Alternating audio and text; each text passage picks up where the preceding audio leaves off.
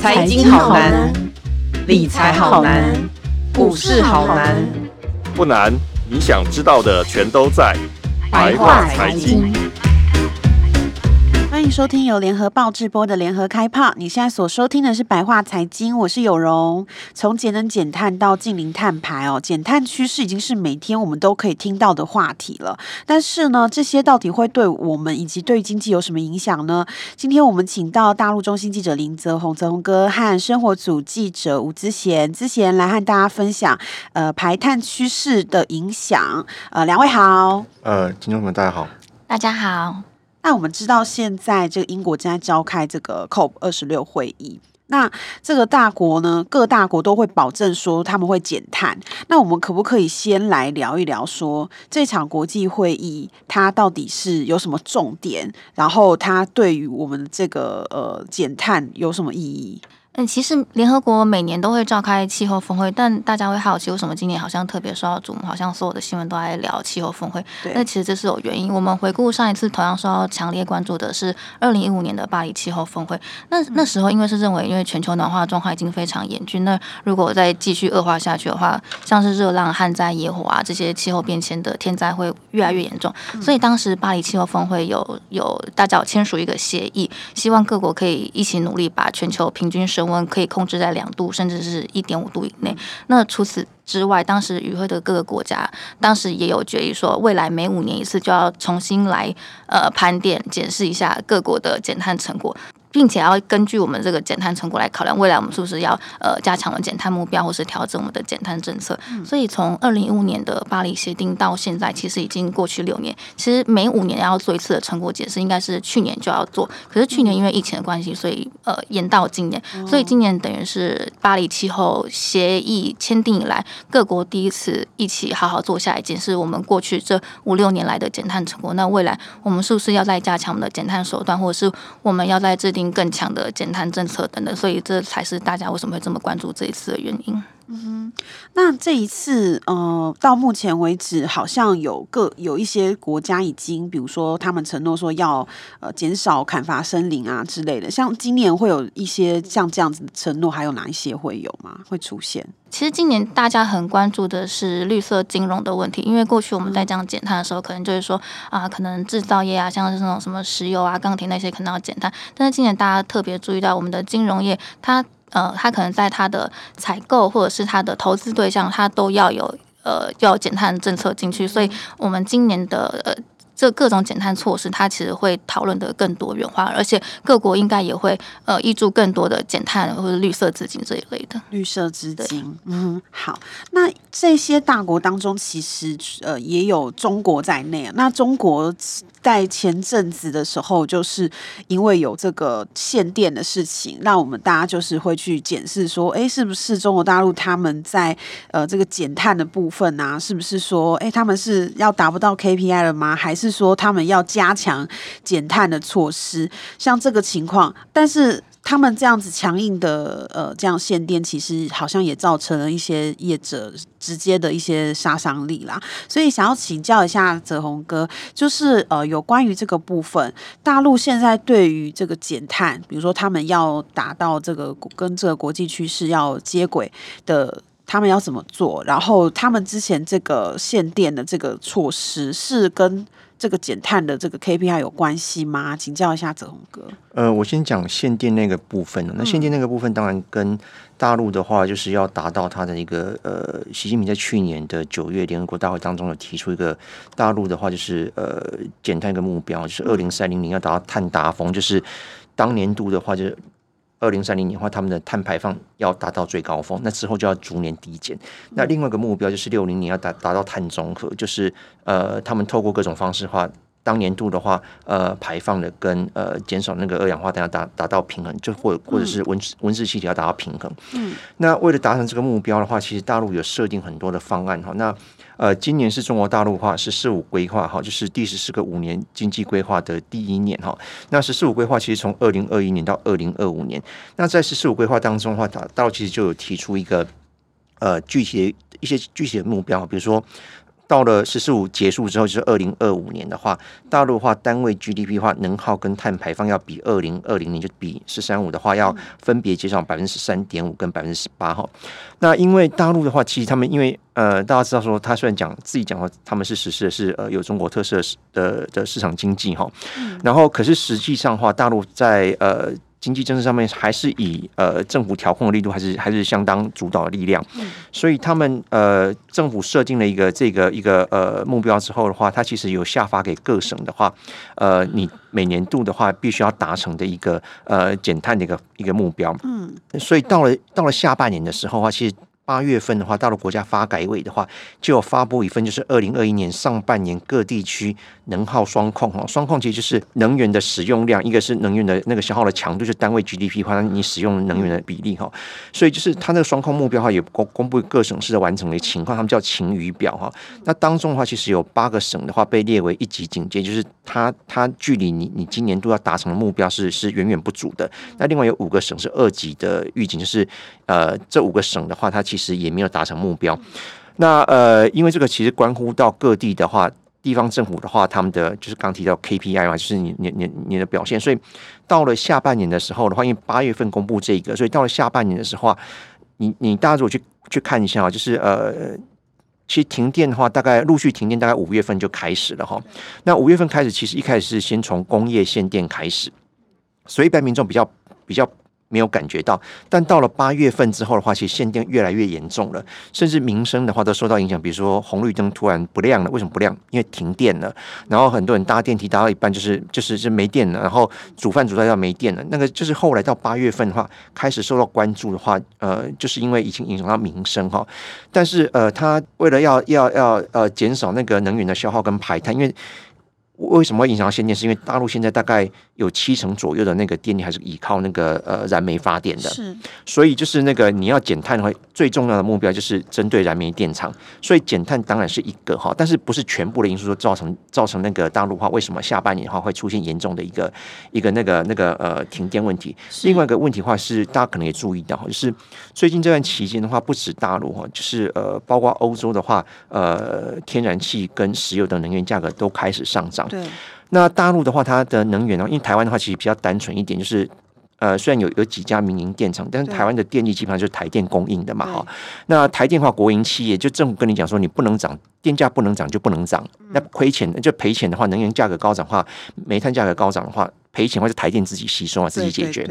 但大陆的话就比较不一样一点哈，就大陆的话，它发电跟供电的话是不一样的系统的。台湾的话，发电厂就是发电厂，供电厂就供电厂。但大陆是是呃有各个发电厂，然后还有那个国家电网，就有电网公司发电跟送电的话是不一样。那另外的话，大陆还有一个现象就是，呃，他他们按照他们讲法，他们现在的话是市场煤，然后调控电。所谓市场煤就是它的煤炭价格已经市场化了。呃，下半年的话就是。国际煤炭价格飙涨的话，电厂在采购那个呃燃煤的时候的话，它采购价格就会高。但调控电是什么意思？调控电就是你的电价的话，基本上还是还是政府控制的，所以就是会导致一个现象，就是你电厂的话发越多电的话，你就赔越多。然后就是一方面是煤炭也少嘛，好，然后另外一方面呢，就是因为电厂的话，就是你发越多电就就赔越多，然后因为它他们整个电力系统跟台湾是不一样，所以就是电厂就没有发电的意愿了，嗯，所以它它它那个就减少发电，就会以税收啊各种名义的话，就是就是躲避就是发电，因为不然我我发越多电我就越亏越多嘛，所以就就不发电了，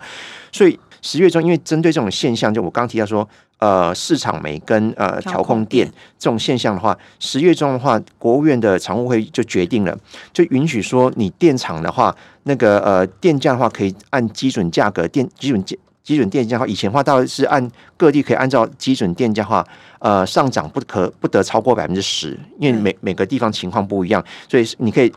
比基准电价再多百分之十之内，但往下调就是就是因为电价其实跟着能源价格去浮动的，嗯。那往下调的话，就是在百分之十五以内。嗯、那呃，为了因应那个燃煤价格太高，然后电厂发电会会会赔钱的话，所以大陆国务院的话，就十月中的话就就公布了一个政策的话，哈，就是允许就是电价的话，可以在基准电价上面的话往上调整，从百分之十调整到百分之二十，哦，就幅度调高，哦、因为就这样子，嗯嗯，电厂才有那个发电的意愿。嗯、那针对于呃那些高污染跟高耗能的产业的话，它甚至电价上涨的话是不设限的，不受百分之二十。设设限的。哦、所以它在这个电价调调整之后的话，呃，目前其实大家大陆仔细看一下，最近这段期间的话，就在十月中那个政策公布之后的话，大陆的缺电情况已经慢慢好转了，因为。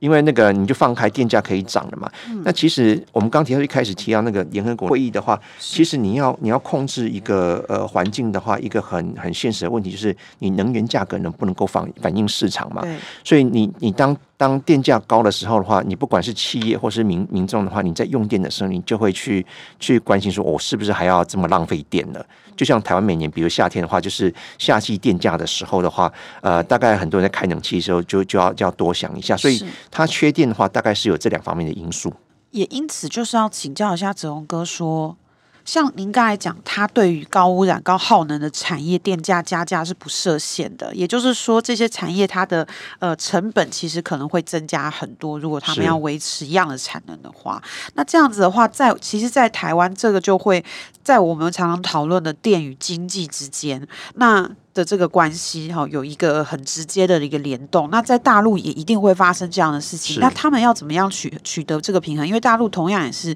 要拼经济啊。那那他们怎怎么去怎么去取舍？其实哈，就是呃，有关于能源跟环保跟电价这个部分的话哈，呃，我觉得台湾大概是一个比较特别的一个一个一个地方，就是台湾民众的话大概。呃，我自己常常觉得就，就是虽然说台湾自己认为是自己是市场经济的的的国家哈，是。那大陆是社会主义的经济哈，但是事实上，事实上我觉得在心态上面的话，台湾民众其实更倾向于就是呃社会主义，就是比如台湾的话，就是政府为了选举会跟你保证说不缺电，电价不会涨，对对。对，然后民众的话就是又要搭电梯，然后又要吹冷气，然后可是电价又不能涨，又不能缺电，但大陆的话，面对现在就是整个整个呃。环保跟节能减碳大概已经是全球的趋势了哈。大陆的话，它其实官方的话，国家能源局下面有个期刊的话，它在前一阵子就是出现出现电价危机的时候，他们已经呃有有写过一篇文章。那那一期的杂志的话，封面就是写说是，其实有关于能源这个问题的话，其实有三个三个选项，你你当中只能达成两个，一个就是稳定的能源，对，一个是低廉的一个一个能源价格的电价，那第三个的话就是环境保护，嗯，这三个的话，你只能够取两个。那大陆现在整个情势之下的话，他们现在已经认定是，你在这种情况之下的话，电价调涨已经是必然趋势了。因为国际燃煤价格不是你一个单一一个国家能够掌控的。呃，整个环保的话也是一个国际趋势嘛。但呃，大陆已经认定这种现象，所以电价调整在大陆的话已经是必然的趋势。但台湾是比较特别一点哈，台湾就是因为。一方是民众的期待，大概都认为就是台湾是是可以三个都达成的，又要环保，然后要要能源稳定的能源供应，又要能源价格不涨，就电价不涨，对，所以所以大陆的话，他们其实对于呃要怎么去达成呃刚刚提到的是他们简称三零六零目标嘛，或者双双碳目标，要达到那个那个那个碳排放的一个目标的话，他们其实已经很很清楚认知认知到，也告诉了，也很清楚就告诉企业了，你如果是高耗能的的的产业的话，你就要面对电价上涨是是是不限。是没有没有上限的。那他们也认为说，这样子的话可以逼迫那些高耗能产业的话，你可以去，你就你必须要要去采采用更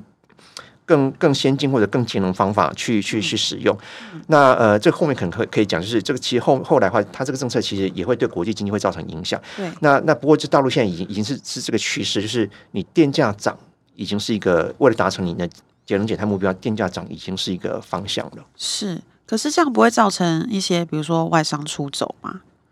呃，它其实的话哈，就是高耗能跟高污染产业，其实大陆这几年已经不鼓励了，不鼓励了，不鼓励了。对，像这种企业的话，他们就是要淘淘汰掉。就是所以这样这样的的外商来投资，他们已经没有什么鼓励方案了。大陆其实早年的话，刚改革开放的时候的话，他们的一个经济发展策略是呃。先污染后治理嘛，对，所以他们早年话对于外资的话，它是是呃就不设限嘛，就是你你来投资就好。所以所以过去的话，他们对于这种呃呃企业污染的话，你反正你可以可以带来投资，创造就业机会，带来税收就好了。嗯、那呃，可是习近平上来之后这几年，他其实其实很明显哈，大陆对于对于污染的企业的话，他们已经不只是不欢迎，甚至用各种方法，就是要把你把你。排出去，就你走了，希望你走，希望对，就是他们，他们有个有个有一个呃词叫做“腾笼换鸟”嘛，就是你原本这这个企业我不好，我就把你淘汰出去，我我我根本不在乎。对，那那呃，高耗呢就高污染不喜不欢迎，但高耗呢同样也不欢迎。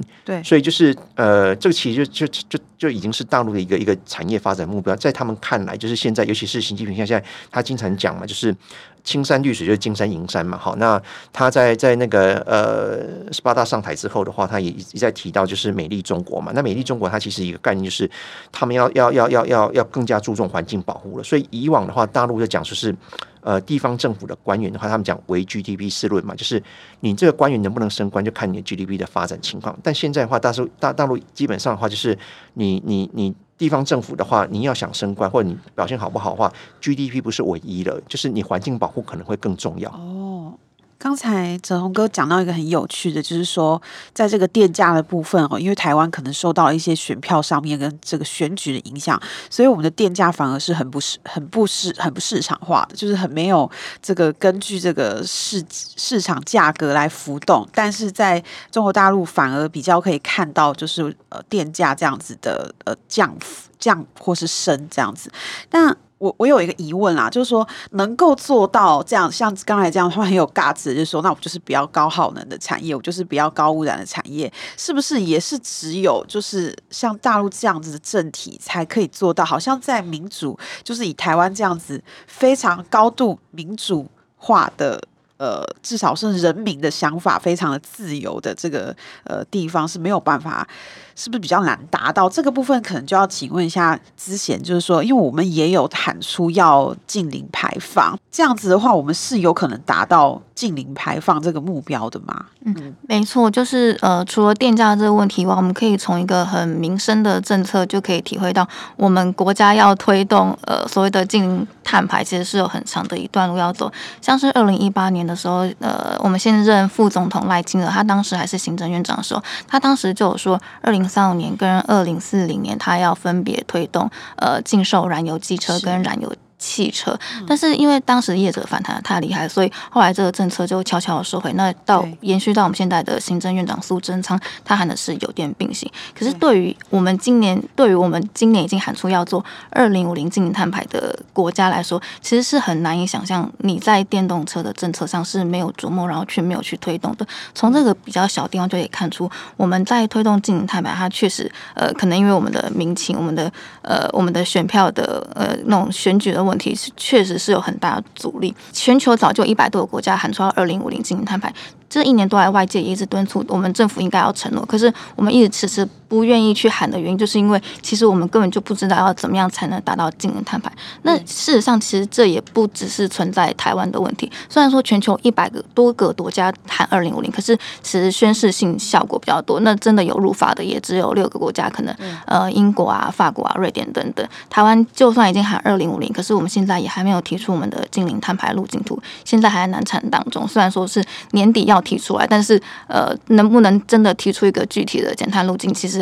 嗯还在观望当中。所以台湾我们今年喊二零五零，其实就是赶鸭子上架，因为国际趋势是这样，你不喊不行了。否则之前呃，我们政府对于二零五零的目标都是说啊，我们减碳要务实啊，我们要往前看啊，什么我们要看近期的就好什么的。所以就是代表说，我们其实对二零五零这个目标，其实我们自己也是很没有信心了。那大家很好奇说，那我们。既然都已经敢喊出来，那到底会不会达到？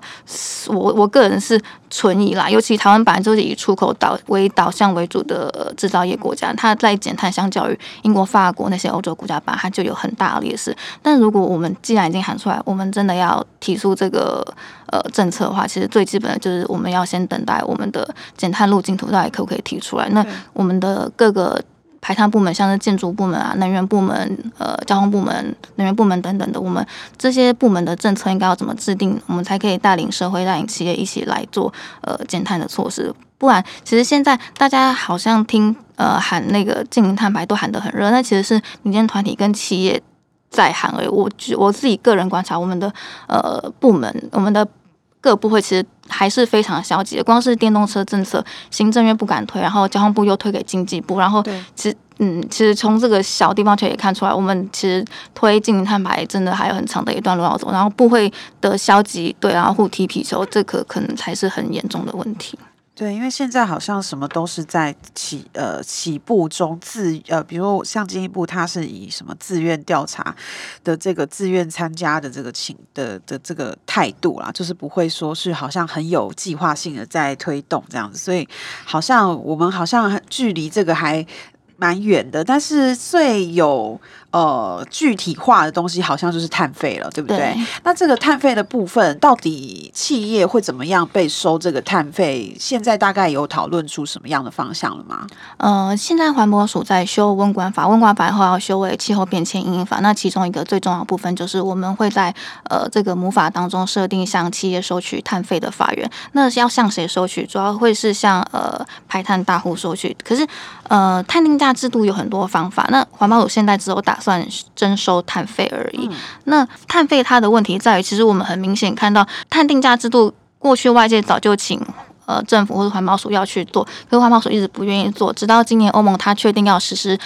碳边境关税后，我们才愿意去对企业收碳费。那其实它其实只是为了呃免于企业去被科取一一份碳关税而已。所以对。所以其实外界是认为说，我们收碳费其实根本就是不够的。有些人喊说，你要再收碳税啊，或是碳交易等等的。但其实像不管是碳费、碳税、碳交易这些，其实都是可以并行的政策。可是台湾目前就是只是为了要因应欧盟碳关税来收取碳费而已。那很多人好奇说，那碳费跟碳税差在哪里？其实他们两者。差呃是有蛮大的差异，像碳费还有主管机关是环保署，碳税是财政部。对，我们现在收的碳费主要是用于呃企业，它未来它呃它可能根据它的产品的排碳量，它制成的排碳量，然后去缴一笔碳费，未来它就可以免于它出口产产品出口欧洲的时候，它就可以免于收取碳关税。那这一笔是我们收取了碳费以后，这一笔钱也是专款专用于企业，他们未来。的减碳工作。至于碳税的部分，它是财政部主管。碳税的观念比较类似于呃使用者付费，就是你排多少碳，我就要排，我就要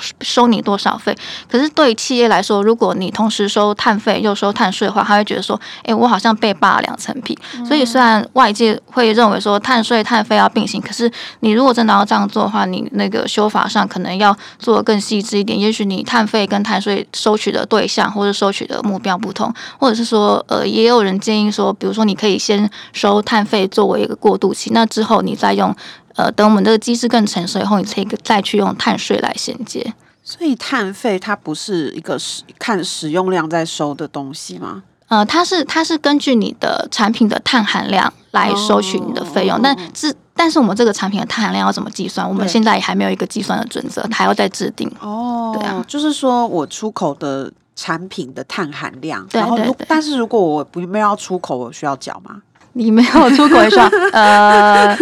因为你说还是要缴，还是要缴，对对对，或者甚至甚至你进口。碳含量高的，未来环保署也有可能会收取碳费哦。对，总之就是看产品的部分这样子就对了。那那其他的呢？像碳交易的部分，碳交易的部分，其实我们现行的温管法早就已经有法源可以去做碳交易。二零一五年修的时候已经可以做碳交易，可是呃，我们的环保署一直迟迟没有制定它实际的执行办法，所以我们就是空有母法一个法源，可是。没有办法去实际的落实。那碳交易的部分，它其实是是碳排总量管制的概念。我们会对企业设定它的碳排上限。那如果你排碳超过额度的企业，它就要跟排碳低于额度的企业去跟他购买碳权。那所以这对企业来说是有相当的减碳诱因的。呃，因为如如果可以降低我碳排，我不但不用花钱跟别人买碳权，我还可以卖我的碳权给别人。就像特斯拉就是最典型的卖碳权致富的企业。但是我们既然母法已经有这个法案，为什么一直不做？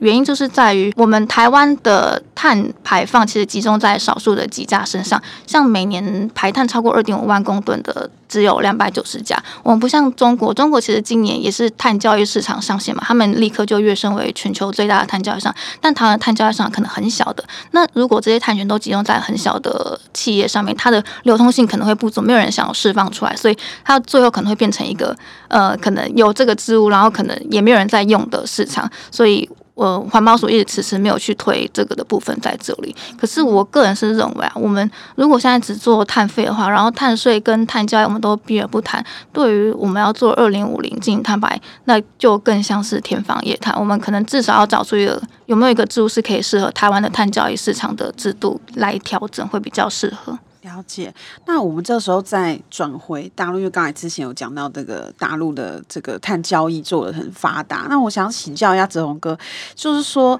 呃，您认为大陆是有可能会达到他们的 KPI 的吗？就是如果以他们现在，比如说碳交易做很发达了，然后他们也呃对于这些高耗能跟这些高污染的产业有有所限制，对于电价他们也有措施的话，也有取舍的话，那您认为他们有可能会达到他们？设的，或是国际希望他们达到的 KPI 吗？我我觉得大陆的话，它可能挑战还是很大哈，因为它现在是全球碳排放量最大的哈。那它另外的话，它目前的话，它的那个单位 GDP 的碳排放量的话，也远高于欧美企业哈。那涉及到就是你的整个整个生产的效率等等哈，所以它的它的那个挑战其实蛮大的。但是我觉得相较起来哈，就是大陆的话，它对于就是要节能减碳这个部分的话，一方面是他们做的比较早。一方面的话，它有政府的决心，那它有明显的一个有一个明确的路径图。比如说，在台湾的话，你要问一般民众或企业的话，在这个部分的话，你做了些什么？跟或者说，你知不知道政府的话，对于呃减碳的话，它设定的目标跟怎么做的话，你知道哪些？我想台湾民众的话，可能。都一头雾水，感觉直觉上面就觉得政府好像也没在做嘛，那我们也不需要做什么准备嘛。但大陆的话，就是尽管它挑战很大，但是它设定了一个一个很清楚的路径图嘛，就是由国家主席来宣布，就是呃，就是三零年要碳达峰嘛，六零年要要要碳中和嘛。那刚刚有提到一个是那个呃上海的一个全国碳排放交易市场，它它其实在今年七月二十呃七月十六号就已经正式开市了哈。但它正式开市的话，它其实不是不是。突然之间开始的，它其实有关于就是它要要成立一个。呃，碳排放的一个交易市场的话，它其实已经准备了十年的时间了哈。它从二零一一年的话开始的话，在北京、天津、上海等地就已经开始进行那个碳排放交易权的一个试点工作。所以人家是经过长时间准备之后的话，在今年的话彻底去推出哈。那另外一个部分的话，就是呃，大陆的话，它要达成那个呃三零年的一个碳达峰目标的话，跟六零年的话碳中和的目标的话，他们其实设定的目标当中，其中一个的话就是石化能源的一个一个消费。占比的话，在三零年要达到就是那个呃百分之二十五哈。那另外的一个部分的话，就是在呃六零年的话，他们那个呃非石化能源消费的比例要达到百分之八十哈。那呃他们要达成那个，因为非石化能源的话，呃主要大概就风电跟光电这个部分嘛。对。那另外当然有什么潮汐发电等等。那呃，比较起来的话，我觉得大陆的话，它要发展非化石能源的一个一个一个消费，我觉得他们条件可能比比台湾要好很多哈。因为大陆现在的话，就是你看它呃，包括光电或者是风电的话，呃，最大的基地大概是在新疆、内蒙古这些地方哈。比如新疆跟内蒙古的话，那种大片的沙漠或者是戈壁上面的话，它其实呃，风跟跟那个呃太阳能的话，其实就很充沛。是，然后你这些地方的话，就新建太阳能设施的话，或者风电设施的话，其实你的阻碍是比较少的。然后他们其实就是你透过那个那个呃当地发电之后的话，你再经过那个电网高效的电网的话，你可以输往他们讲就西电东输嘛。他们是有有有条件去去比比比台湾更有更有条件去做到这件事情。台湾的话，因为相对太小了哈，就是你你要你要呃建风电或者建光电的话。你可能有些时候就是是很矛盾的，比如说我们最近也也经常看到，就报社也有做过一些报道，就是你可能得得在农地里面种电，或者你甚至要砍伐森林来种电。那你要你要风电的话，就是虽然很多人讲什么台湾的话，就是那个台湾海峡的话有几个地方的话，那个是一个很好的风电场，但是但是那个可能会影影响到就是就是那个呃。渔民的话，你出产，所以我觉得就是台湾要发展绿色能源的话，你可能可能条件上面的话会比大陆话会面临更多挑战。那大陆话，它其实呃在发展绿色能源部分的话，它是它是比比呃比台湾条件更好一点哦。所以种种种种方面看起来，我觉得挑战很大，但是他们要达成的话，我觉得呃也不是不可能哈。那其实我们讲到碳中和或者碳达峰的话，另外一个部分就是你森林的覆盖率嘛，因为森林的话它可以可以吸收碳嘛，哈，所以在在在减碳的部分，你你植树也是一个部分，所以他们提出来一个一个一个呃发展规划当中也有一个就是，比如说你到二零三零年的话，整个中国的话森林覆盖率要达到百分之二十五。之前的话，BBC 也曾经有个有个报道，就是你如果去回顾过去二三十年的话。呃，中国大陆的话，你从地就是就从卫星这样这样照下来的话，中国大陆是是全球的话，你植树面积最大的一个一个部分，他们其实，在很多地方都都都都都尽可能去植树，包括把沙漠的在沙漠上面去去植树。那当它当然有有很多很多方面的考量了，但是那个结果的话，就是那个是有助于他们去去去去呃减少碳的排放。是对，所以他们呃总总的来看，我觉得至少大陆是一个有一个呃明确的目标。那他们也规划出一个一个一个详细的路径图跟怎么做到。嗯、那接下来就就得看就是呃你在执行的过程当中的话，怎么去落实？因为你你你多少还是会遇到一些挑战，像像比如说我们刚提到那个限电的问题。嗯、对，我觉得就是有挑战，但是也不是不可能，就还是有机会去达到的。是，就是简单来说，就是大陆是有资源，然后这个又有规划。那台湾相对之下就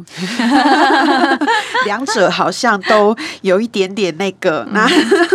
那因为其实像刚才总也讲到，大陆在这个这条路上，它有可能会对民众产生的影响，就是我们看到这个限电的部分，它其实也会限到一些民生的一些地方。那我们最后来请教一下之前，台湾如果真的要做，我们先把刚才我们讲台湾所欠缺的这个一开始的东西，如果我们先不论未来。呃，真的有可能照照我们理想中的这个模式，或是我们参考国外可能的模式，会对台台湾民众的生活会产生哪一些影响？比如说像碳税，我们有可能会被征吗？或者是说，呃，我们是不是也有可能会面临啊、呃、什么时候用电会被限制的情况呢？嗯，有些人。呃，因为现在环保署要收碳费，然后所以很多人会回过头来担心说，诶，那政府未来会不会也对我们这种个体家庭收碳费或者是碳税？那我自己个人是有点难想象跟。民众收碳费或碳税，那现在在其他国家似乎也没有这样子的例子。虽然我们都会吹冷气，我们都会开车，我们都会排碳，我们每个人都是小小的排碳户，可是有点难以想象说未来我们要计算每一个人或是每一个家户他的排碳量，然后再这样缴水费或是缴税费一样，每个月或是每年固定去缴缴。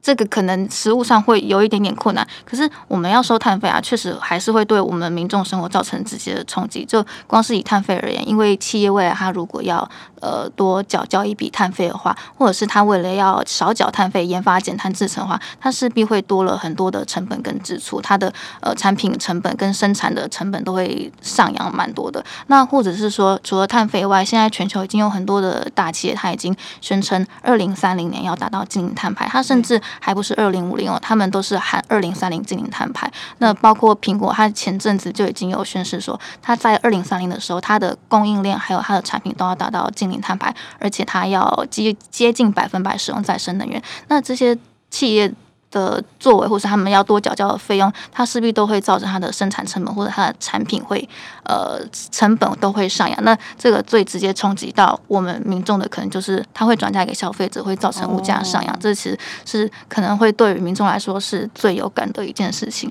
那其实。呃，减碳它这个本来其实大家会觉得这个议题听起来很深涩、很困难，然后呃过去很少听到。可是其实减碳它其实确实会冲击到我们的食衣住行，这个未来其实会慢慢的显现。就像这次温管法修法，它还有一条项目，其实是我们大家比较少去关注的，可是它其实又跟民众生活很相关，就是它草案新增一条说，未来我们的车辆制造或者是进口，它都要符合温室气体的排放规定。虽然大家看到这一条会觉得环保署其实写的很保守，好像有。讲跟没讲一样，但是其实他的意思是说，他可以制定办法，要求我们制造或者进口车辆，它的碳排放量，它可能要在一定的限度以内。说的更明白一点，它其实是在为我们以后推推行电动运具来铺路。虽然说我们刚刚先前我讲到说，我们行政院已经悄悄的收回我们的禁售燃油机车跟燃油汽车的政策，可是我们今我们今天又已经喊出二零五零净零碳排，那其实对于很多有在致力。减碳政策的国家来说，